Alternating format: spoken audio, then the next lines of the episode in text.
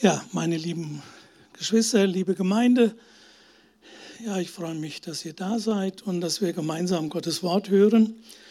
Auch die online dabei sind, herzlich willkommen. Mein Thema heute ganz einfach, die Überschrift Psalm 1. Wir lesen den Psalm 1. So, und zwar, ich habe hier die Einheitsübersetzung genommen weil die in manchen Dingen vielleicht deutlicher, verständlicher ist, als wir das von der Lutherbibel oder von anderen Übersetzungen her kennen. Da heißt es, selig der Mann, der nicht nach dem Rat der Frevler geht, nicht auf dem Weg der Sünder steht, nicht im Kreis der Spötter sitzt, sondern sein Gefallen hat an der Weisung des Herrn, bei Tag und bei Nacht und über seine Weisung nachsinnt. Er ist wie ein Baum, gepflanzt an Bächen voll Wasser, der zur rechten Zeit seine Frucht bringt und dessen Blätter nicht verwelken.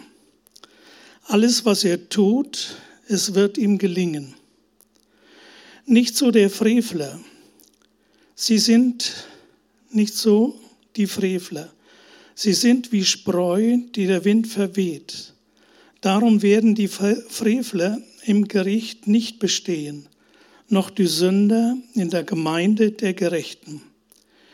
Denn der Herr kennt den Weg der Gerechten, der Weg der Frevler aber verliert sich. Ja, dieser Psalm 1 ist ja etwas äh, Besonderes, wenn ihr den vergleicht mit den anderen Psalmen. Äh, die anderen Psalmen, da, da kommt drin vor einmal die Überschrift von David oder von Asaf oder wer. Das haben wir hier nicht. Dann dieser fällt so aus dem Rahmen, da ist weder ein Lob Gottes drin oder weder eine Klage noch eine Bitte, noch ein Gebet. Das ist alles hier nicht in dem Psalm, was wir sonst in üblichen Psalmen haben. Äh, er ist Lehre und gefüllt mit bildlicher Sprache. Er ist auch nicht äh, moralisierend. Zum Beispiel, du sollst nicht, du darfst nicht, hüte dich vor oder so etwas. Der Psalm er stellt einfach fest, was geschieht. Er zeigt das Ergebnis. Der Psalm 1 ist persönlich für einen Menschen. Vom Gerechten wird hier im Psalm 1 in Einzahl gesprochen. Von den Gottlosen, Frevlern, den Sündern, den Spöttern, da wird in Mehrzahl gesprochen. So erfahren wir das auch in unserem Alltag oft. Wenn wir Gott nachfolgen, fühlen wir uns oft ziemlich allein. Noch ein Hinweis, wenn wir den zweiten Psalm nehmen, dann merken wir, der erste und der zweite Psalm, die gehören eigentlich so zusammen. Ähm, der zweite Psalm, der endet, selig alle, die sich in Gott bergen. Da geht es um die Völker. Im Psalm 2 über die Herrschaft Gottes auf dieser Erde und auf den Messias, wenn er wiederkommen wird. Das steht da schon alles so im Psalm 2. Und die beiden gehören zusammen. Wir wollen uns heute aber mit dem Psalm 1 befassen. Der Psalm 1, der ist eine Gegenüberstellung von zwei Lebenswegen. Es heißt, selig der Mann. Eigentlich heißt es wohl glücklich der Mann. Es geht also nicht um Glück haben, sondern um glücklich sein. Und das ist doch die Sehnsucht, die jeder Mensch hat, die wir alle haben. Wir wollen glücklich sein, oder? In unserem Leben, so wie wir es führen. Wir wollen glücklich sein, glückliche Menschen. Und äh, glücklich sein ist mehr als zufrieden sein. Jesus übrigens begann auch seine seinen Predigtdienst oder seine Bergpredigt, die ja in, ausführlich äh, wiedergegeben ist, die beginnt mit Seligpreisungen. Da heißt es, glücklich sind die reines Herzens sind zum Beispiel. Glücklich sind die Sanftmütigen. Glücklich sind die Barmherzigen und noch andere Dinge. Ja, also der Psalm, der sagt, was ist. Er beschreibt den Weg der Gottlosen. Unser Leben ist ja wie ein Weg und dazu werden hier in dem Psalm drei Tätigkeiten genannt. Sehr merkwürdig, wenn ihr da mal hinschaut. Da heißt es, selig dem Mann, der nicht nach dem Rat der Frevler geht, der nicht auf dem Weg der Sünder steht, der nicht im Kreis der Spötter sitzt. Gehen, stehen, sitzen. Wo befinden wir uns innerlich? Wo befinden wir uns als Menschen? Es wird hier beschrieben, der Gottlose geht nach dem Weg der Frevler. Was sind die Frevler? Das sind Leute, die sind beherrschend, sie bestimmen den Weg, dem man folgen soll, sie haben Sitz, Stellung, Einfluss, sind Leute, die führen. Und der Gerechte, er lässt sich von ihnen nicht beraten. Er lässt sich nicht beeinflussen und auch nicht von ihnen beherrschen. So, der Gottlose heißt es als zweites, er steht auf dem Weg der Sünde. Wann steht man? Man geht und irgendwann bleibt man stehen. Man bleibt stehen, um sich was anzuschauen. Manchmal auch, wenn man mit jemandem spricht, bleibt man stehen und spricht mit ihm. Man findet etwas interessant, bleibt stehen, guckt sich es genau an. Meine Frau hatte große Probleme mit mir, weil ich oft die Pflanzen fotografiert habe und dann blieb ich da lange stehen, habe geguckt und so weiter. Also was einen interessiert, was so ist, da bleibt man stehen. Gottlose steht auf dem Weg der Sünde. Er schaut sich nach allem um, wie er sein Leben genießen könnte. Er bleibt stehen und dann redet er sich selbst und vielleicht auch anderen ein, seine Argumente, seine Entschuldigungen für seine Sünden, für das, was nicht richtig ist und was er trotzdem tut. Der Gottlose, er sitzt bei den Spöttern. Die Spötter, das ist eigentlich so die, die, die höhere Stufe. Ihr seht, zuerst heißt es die Frevler. Das können auch Leute, die haben zwar Einfluss, die haben Macht und so weiter, aber sie können noch einigermaßen, sie leben also nicht in totaler Sünde, sie können noch einigermaßen anständige Leute sein. Und die geben dann auch Rat und man hört vielleicht auf sie. Der Weg der Sünde, das ist schon sehr deutlich. Und jetzt heißt es, die Spötter, das sind die, das sind die hochmütigen Leute, denen ist nichts heilig. Die ziehen über andere mit Hohn und Spott her. Ja, und es heißt hier nur einfach, da sitzt der Gottlose und da steht der Gottlose und da geht der Gottlose, aber nicht der Gerechte. Ja, der Gerechte, er grenzt sich von dem allem innerlich ab. Und dann stellen wir eins schon mal fest. Es ist einer gegen viele. Und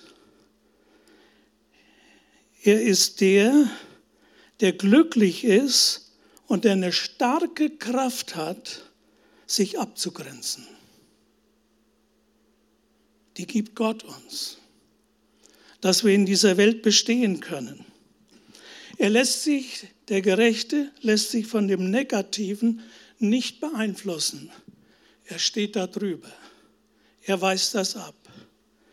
Der glücklich ist und gottesfürchtig ist, hat eine starke Kraft. Dank sei Gott. Das bedeutet aber jetzt nicht, und das sollen wir hier nicht falsch verstehen, dass wir menschenscheu werden, dass wir denken, ja, mit diesen, von diesen Leuten ziehe ich mich überall zurück. Hm, das ist schwierig.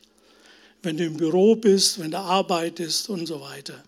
Du, du kannst nicht einfach sagen, da gehe ich nicht mehr hin. Das geht nicht. Du hast mit den Leuten zu tun.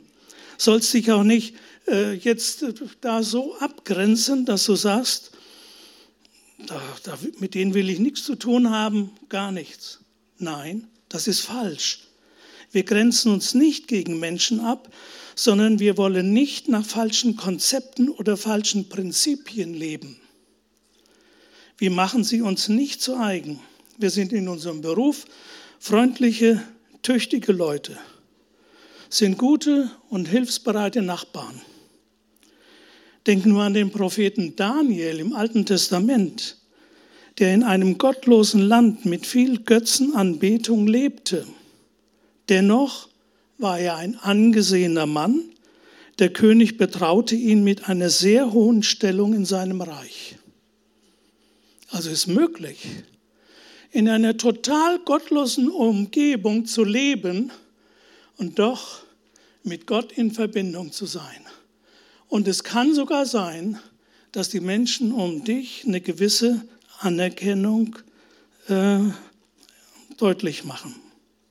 Bei Jesus selbst war das so. Das heißt, Jesus selbst kehrte in das Haus des Sünders Zachäus ein und aß mit ihm. Die Pharisäer, die waren so, die mieden diese Leute. Sie sagten, als er eingekehrt ist beim Zachäus, zu einem Sünder ist er eingekehrt. Mit diesen Leuten haben wir nichts zu schaffen. Also das bedeutet das nicht, dass ich als Christ mich von Leuten abgrenze oder absondere. Die Pharisäer wollten mit den Sündern nicht gesehen werden, aber Jesus war ganz anders. Die Pharisäer sagten abfällig sogar, er ist ein Freund der Zöllner und Sünder. Wir können ja ein gutes Verhältnis auch zu gottlosen Menschen haben aber uns nicht von ihnen beeinflussen lassen. Das ist so eine Sache. Aber das zeigt uns hier Psalm 1. Wir lesen den Vers 2. Da ist jetzt die, die, vom Weg der Gerechten die Rede. Mal eine Überlegung, was könnte jetzt da kommen? Der Gottlose, der geht, steht, sitzt da und dort. Und was macht der Gerechte? der liest nur die Bibel, der geht regelmäßig in den Gottesdienst. Ja, was macht der noch? Was der alles macht, weiß ich nicht. Nur das kommt hier nicht. Hier steht, Vers 2, also selig der Mann, der sein Gefallen hat an der Weisung des Herrn bei Tag und bei Nacht über seine Weisung nachsinnt. Ich habe hier extra mal eben diese Einheitsübersetzung genommen. Im Luthertext steht da äh, von dem Gesetz, der sich ja der über das Gesetz nachsinnt. Und da können große Missverständnisse entstehen, gerade durch diesen Ausdruck Gesetz. Das heißt also, ich habe als Christ Gesetze einzuhalten. Und die habe ich gut zu kennen. Und wehe, ich übertrete ein Gesetz. Freunde, das ist falsch. Total falsch. Ich habe keine Gesetze einzuhalten. Gut, Luther wusste nicht, wie er das Wort übersetzen soll. Und da hat er das Wort übersetzt als Gesetz. Hier wird es gesetzt als Weisung. Ursprünglich steht da das Wort, der Lust hat an der Tora. Und ihr wisst vielleicht so ein bisschen, was die Tora ist im Judentum. Im Judentum ist die Tora nicht die zehn Gebote, sondern die Tora, das sind die fünf Bücher Mose. Und nachher, je, je länger das ist, heute wird bei den Juden als Torah das gesamte Alte Testament verstanden. Also nicht ein Gesetz, sondern eben die Aussagen Gottes, das, was Gott gesagt hat in allen diesen Büchern, in den prophetischen Büchern, eben in den geschichtlichen Büchern und eben natürlich auch in den ersten Büchern Mose. Also, die Torah, das ist das Wort Gottes, so könnten wir eigentlich sagen. Sondern, also das müsste dann heißen, der gefallen hat an dem Wort Gottes oder der gefallen hat an den Weisungen, eben an der Torah, an dem Worte Gottes. Wir brauchen die Gesetze des Alten Testamentes nicht mehr einhalten. Warum? Weil Jesus für uns am Kreuz gestorben ist und für alle Sünden und für alles das, was im Gesetz gesagt ist, was wir nicht getan haben und auch nicht äh, darauf aus sein sollten, jetzt unbedingt darauf zu achten, ja, das und das einzuhalten. Das heißt, alles beendet durch den Tod Jesu am Kreuz. Wir sind dem Gesetz nicht mehr verpflichtet. Wir sind frei vom Gesetz. Aber wir sind nicht frei vom Wort Gottes. Wir sind nicht frei von der Torah. Wir sind nicht frei von den Weisungen Gottes. Versteht ihr? Das ist die Sache. Und was steht jetzt hier? Da ist wieder Luther interessant. Der schreibt, der seine Lust hat an Gesetz, sagt Luther. Also, der seine Lust hat. Hier steht, der sein, der Gerechte, er hat ein Verlangen nach der Tora.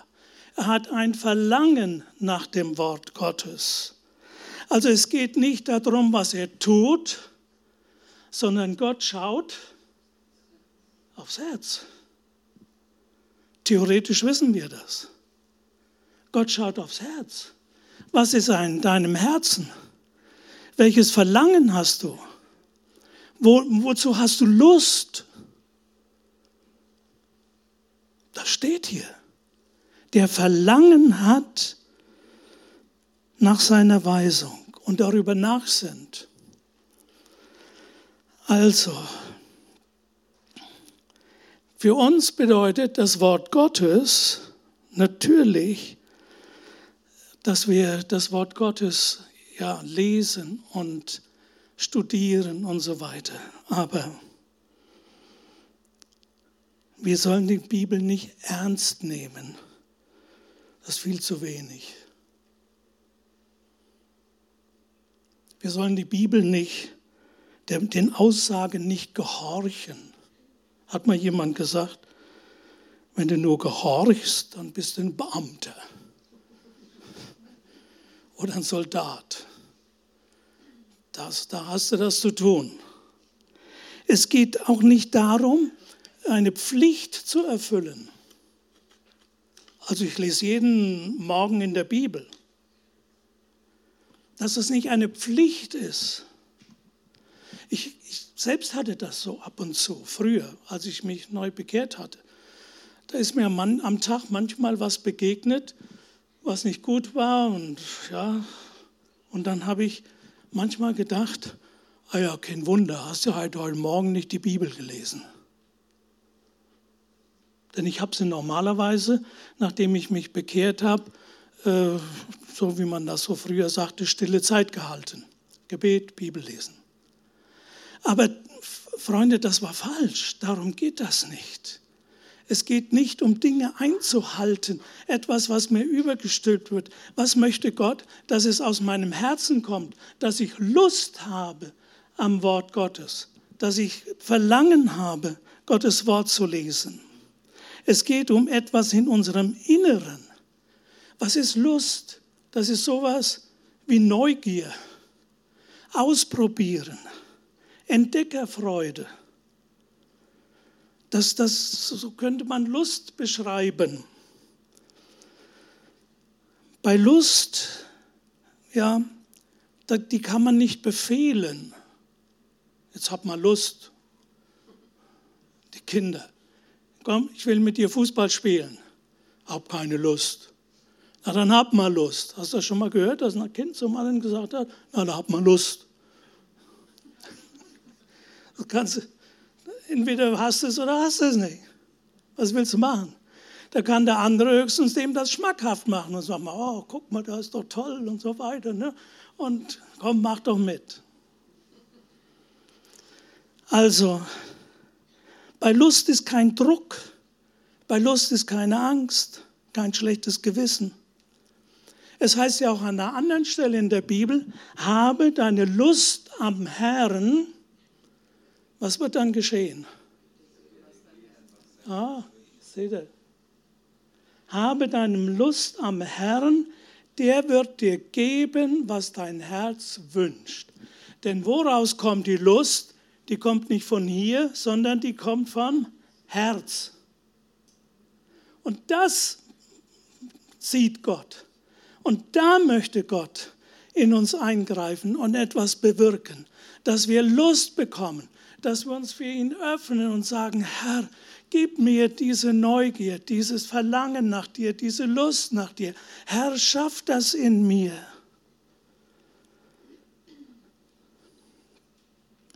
Es kann uns helfen, einen lustvollen Umgang mit dem Wort Gottes zu bekommen, wenn wir uns vor Augen halten, dass Gott uns geschaffen hat. Warum? Weil er Freude an uns hat. Adam und Eva hat er geschaffen und er freute sich, als er sie sah. Er hat dich und mich geschaffen, weil er Freude an uns hat. Gott hat in der Natur und im Kosmos alles geordnet, weil er es gut mit uns meint. Er hat uns gewollt. Er gab sein Leben für uns, damit wir ohne Sünde vor Gott sein können. Das tat Jesus. Er wirbt um uns, dass wir ihm glauben und vertrauen und unser Leben auf einen festen Grund stellen, der er selbst ist. Und er schenkt uns Gelegenheiten in unserem Leben, dass wir ihn wahrnehmen können. Er will uns die Augen für sich selbst öffnen. Er will sich zu sich ziehen. Er will Gemeinschaft mit uns haben.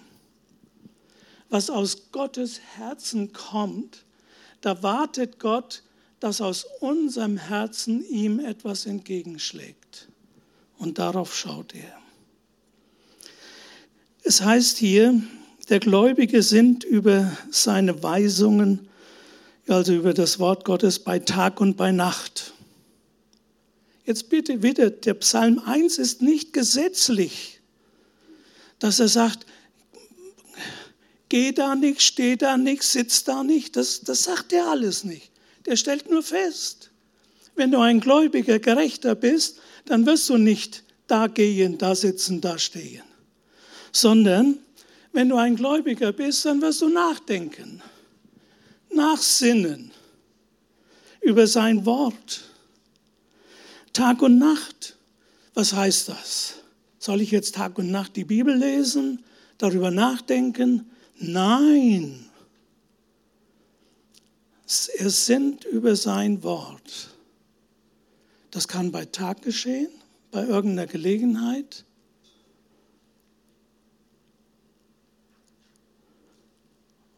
Das kann bei Nacht geschehen, bevor du einschläfst. Ich weiß nicht, wie dir das geht. Mir geht das manchmal so, dass ich dann über irgendetwas aus der Bibel nachdenke. Und dann schlafe ich ein.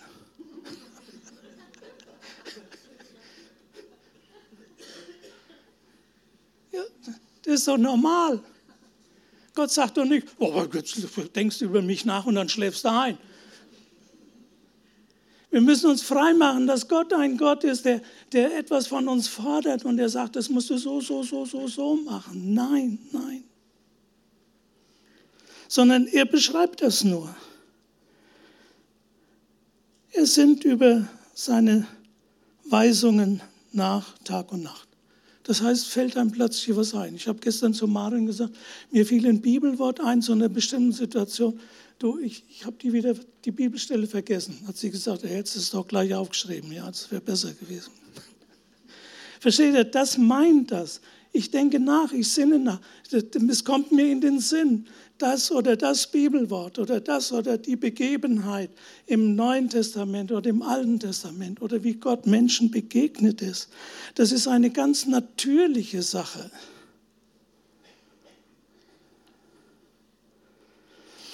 Das heißt ja eigentlich dieses Wort, er sinnt über seinem Wort. Ich habe mich natürlich dann ein bisschen intensiver damit befasst.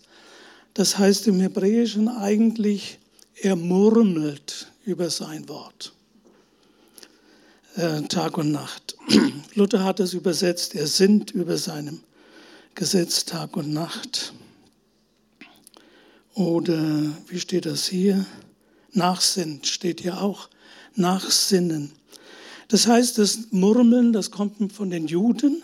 Wenn ihr mal seht und in Jerusalem wart und an der Klagemauer, da kann man ja da so reingehen, was dann so eine Art Synagoge ist, und wo Lehrer, mehrere jüdische Lehrer sind oder einige sitzen nur da und lesen entweder eben in der Tora oder andere Bücher.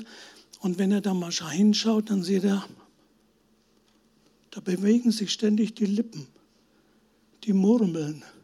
Die sind nicht so, äh, wie wir das heute machen, wenn wir etwas lesen, Mund zu. Ist so.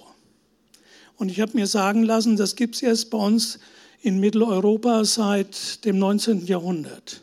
Vorher war das wohl auch so. Wenn man gelesen hat, dann hat man leise den Text gelesen, so für sich. Oder man hat eben vorgelesen. Also, das bedeutet das hier.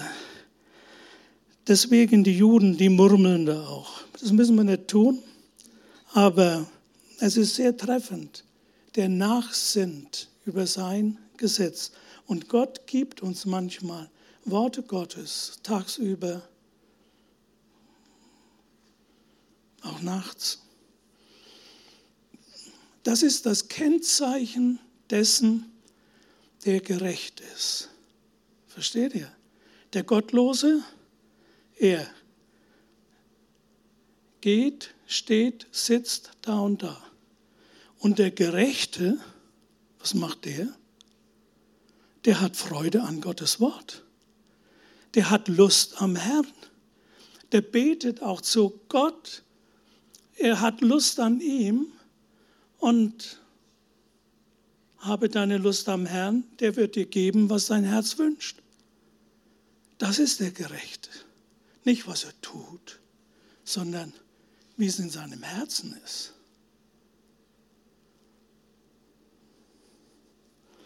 Gott helfe uns dazu.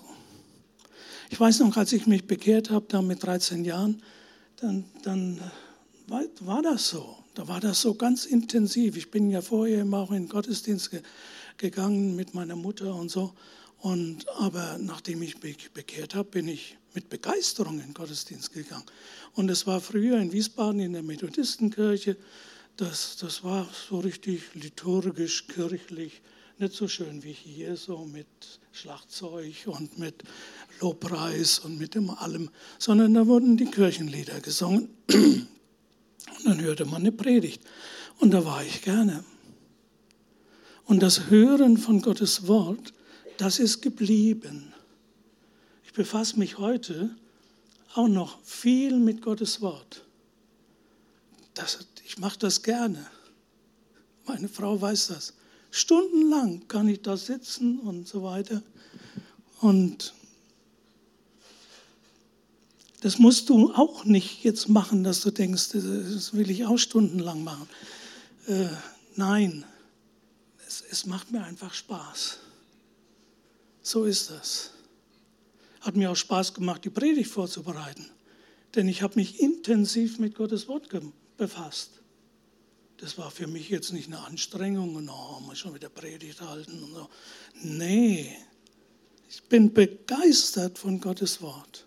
Wirklich. Was da alles drinsteckt in dem Psalm 1 Man hält das nicht für möglich. Ja, wirklich. Oder ist euch das schon mal aufgefallen? Der, der Gottlose, der geht, der steht, der sitzt. Wo? Steht auch da. Und was macht der Gerechte? Der hat Freude am Wort Gottes. Der hat Lust am Wort Gottes. Das kann nur Gott machen. Wir wollen uns dafür öffnen. Wir wollen sagen, Herr Jesus, schaff das auch in mir. Das ist Glückseligkeit. Im Wort Gottes zu leben, darüber nachzusinnen. Dann lesen wir weiter. Vers 3. Der Gerechte, wie ist der? Der ist wie ein Baum, gepflanzt an Bächen voll Wasser. Diese Bäche, die sind sehr wahrscheinlich künstlich angelegt. Die hat jemand gelegt, so dass da immer Wasser ist. In Israel, wenn die Bäche in der Wüste sind, dann haben die mal bei Regenzeit sehr viel Wasser und dann haben sie wieder mal einen Monat oder zwei Monate überhaupt kein Wasser, Trockenheit. Also die Bäche hier, die haben immer, sie sind, steht hier, voll Wasser. Das heißt, Gott hat uns, hat das so vorbereitet, dass wir das, was wir zum Leben brauchen, immer reichlich vorhanden ist. Gott hat uns gepflanzt. Er sorgt dafür, dass immer genug Wasser für den Baum da ist. Und dann heißt es, der zur rechten Zeit seine Frucht bringt. Der Baum bringt Früchte zur rechten Zeit. Der Baum, ja, die Früchte, die, die kann der Baum aus sich nicht machen, sondern Gott hat ihn gepflanzt und das ist etwas Natürliches, dass da Früchte entstehen. Und die, der Baum kann nicht sagen, also die Frucht kommt im August, September. Vorher nicht, hinterher ist zu spät. Das bestimmt Gott, wann die Früchte kommen. Und wann die Früchte in unserem Leben kommen, das ist Gottes Sache. Er bringt seine Frucht zur rechten Zeit. Kann natürlich sein, dass man lange warten muss, bis das, was man sich wünscht, was als Frucht aus meinem Leben rauskommt, dass der Ehemann oder die Ehefrau sich auch zu Gott wendet. Das, das wünscht man sich. Aber das kann nur Gott machen. Ich weiß auch, mein Vater hat sich erst spät bekehrt.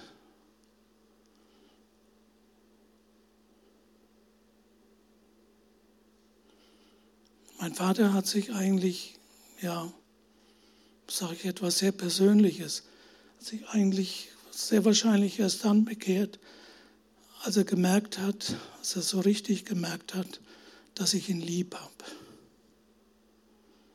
Ich war immer vorher so ein bisschen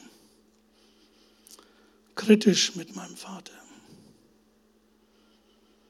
Hatte so manche Angewohnheiten,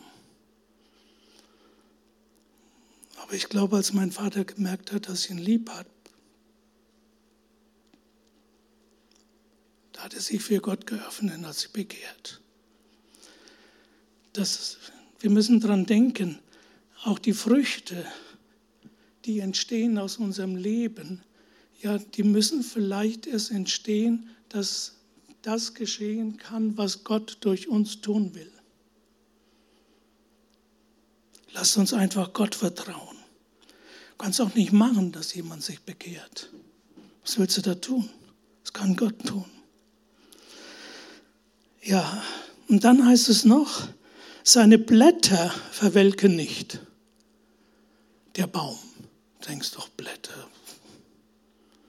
Warst du schon mal in Israel? Und bist du mal so durch ein bisschen karges Gebiet gelaufen?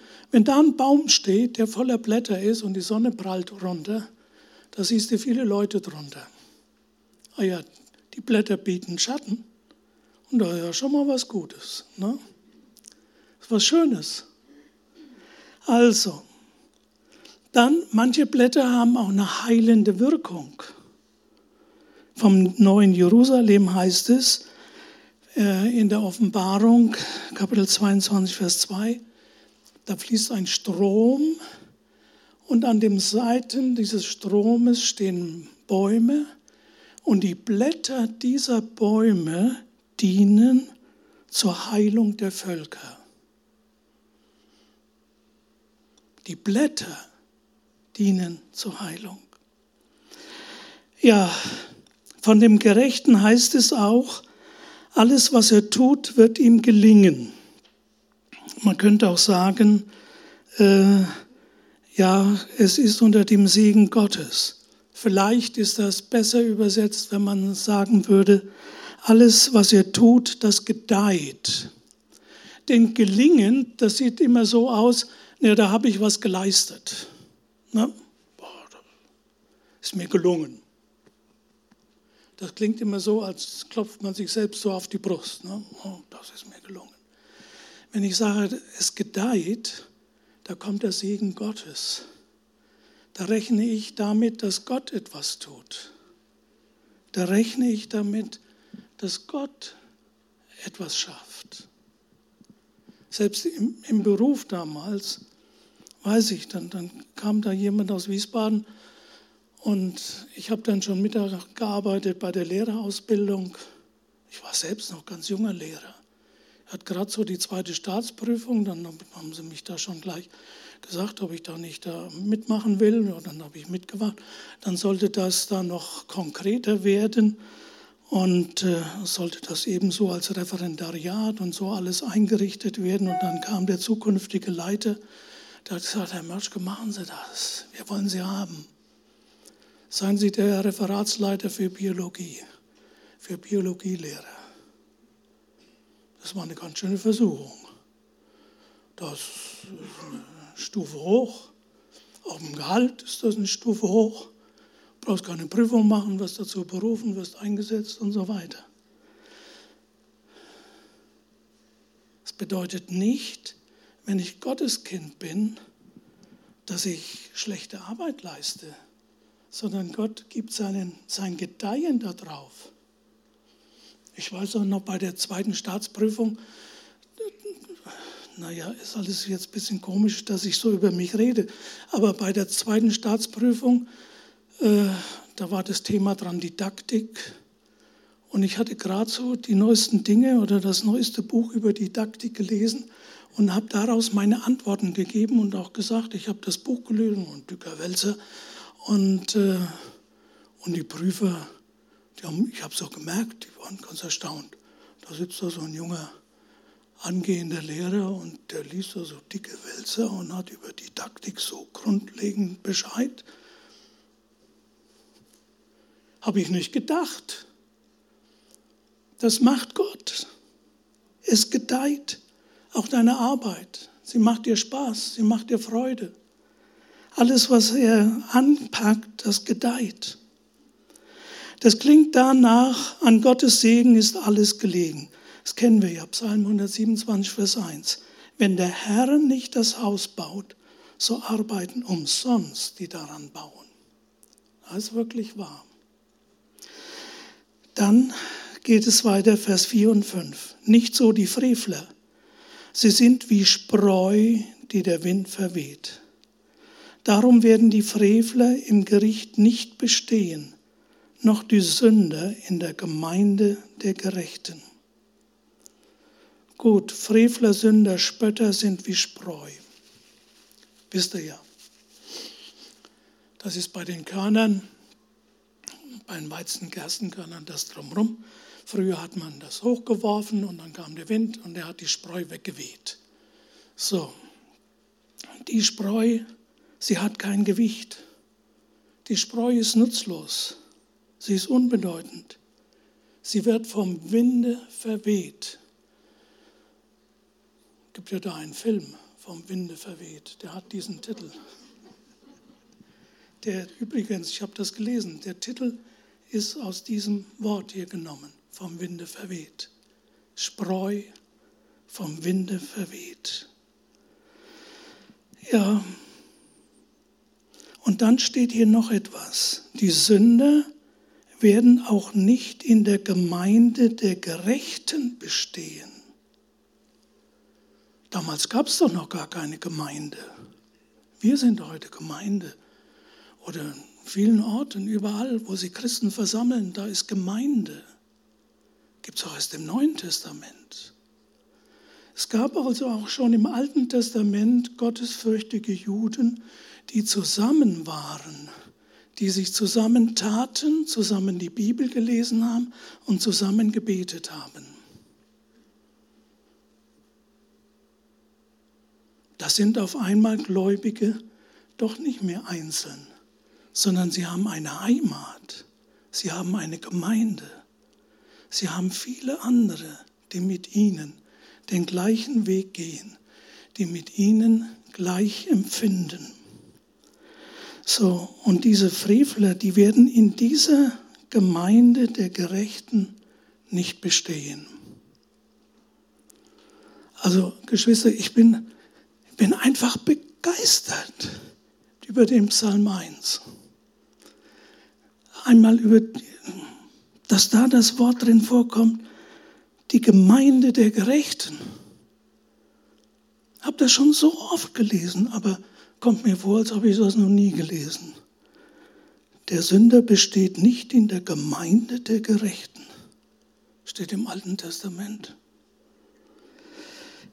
Ja, der Herr kennt den Weg der Gerechten. So heißt es nachher. So endet das. Denn der Herr kennt den Weg der Gerechten. Aber der Weg der Frevler verliert sich. Luther sagt, vergeht. Nicht mehr da, nicht mehr zu finden. Aber der Herr kennt den Weg der Gerechten. Freunde, Jesus weiß, wo du gerade bist, in welcher Situation du bist. Er weiß Bescheid um dich. Er kennt deinen Weg ganz genau. Das ist ein wunderbarer Trost. Er kennt das ganz genau. Er bewahrt dich auch vor Gefahren, an die du gar nicht denkst. Eben hier bei uns mit der Heizung. Die lief nicht mehr und dann kam der Konstellateur und hat gesagt, da hat er mich gerufen und gesagt, gucken Sie mal hier, außerhalb der Zündung, da laufen so die Drähte hoch zur Zündung hin und die beiden Drähte, da war schon alles ab drumherum. Also der ganze Kunststoff war schon weg aus irgendwelchen Gründen und der, der Funke flog zwischen, äh, sprang zwischen, zwischen diesen beiden Drähten hin und her. Wenn das Gas, das eigentlich da innen dann hochkommt, da vorbeigekommen wäre, dann hätte es da wirklich eine Explosion gegeben. Gott bewahrt uns vor Dingen, die wir auch gar nicht ahnen. Du, das ist gewaltig. Er kennt meinen Weg. Er schaut auf uns. Er bewahrt uns auch in Dingen, die, die wir gar nicht wissen der bewahrt er uns und achtet auf uns. Und du kannst ihn in jeder Situation anrufen. Rufe mich an in der Not, so will ich dich erretten und du sollst mich preisen. Manche Leute haben gesagt, das ist die Rufnummer Gottes. Weißt du, wo die steht, die Rufnummer Gottes? Im Psalm 51, Vers 15. Da steht die Rufnummer Gottes. Rufe mich an in der Not, so will ich dich erretten und du sollst mich preisen. Ist das nicht gewaltig? Das ist unser, das ist unser Vorrecht als Gotteskinder. Das ist unser Vorrecht, dass wir zu ihm gehören. Wollen wir aufstehen, wollen wir beten?